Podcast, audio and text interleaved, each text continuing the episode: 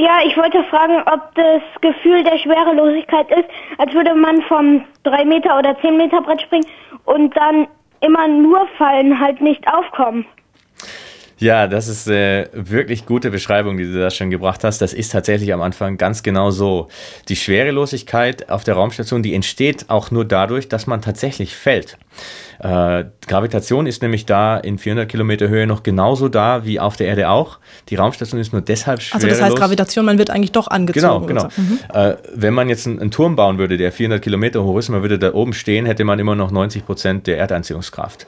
Die ISS, die da dran vorbeifliegt, mit 28.000 kmh, die ist so schnell, dass sie hinterm Horizont erst zur Erde zurückfällt. Das ist wie wenn man einen Stein nach vorne wirft und immer schneller wirft, bis man äh, so eine hohe Geschwindigkeit hat, dass der Stein erst hinterm Horizont runterfällt und sich die Erde drunter wegkrümmt.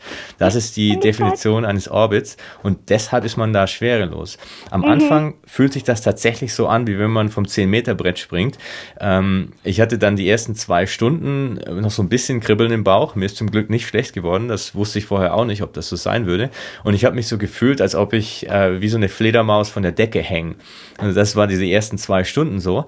Und dann interessanterweise, nach einer Weile, nach ein paar Tagen, gewöhnt sich der Körper so dran, dass man das komplett vergisst. Die Schwerelosigkeit fühlt sich dann komplett normal an, so wie man jetzt hier irgendwo im Sessel sitzt äh, und sich völlig normal fühlt. So geht es dann auch in der Schwerelosigkeit.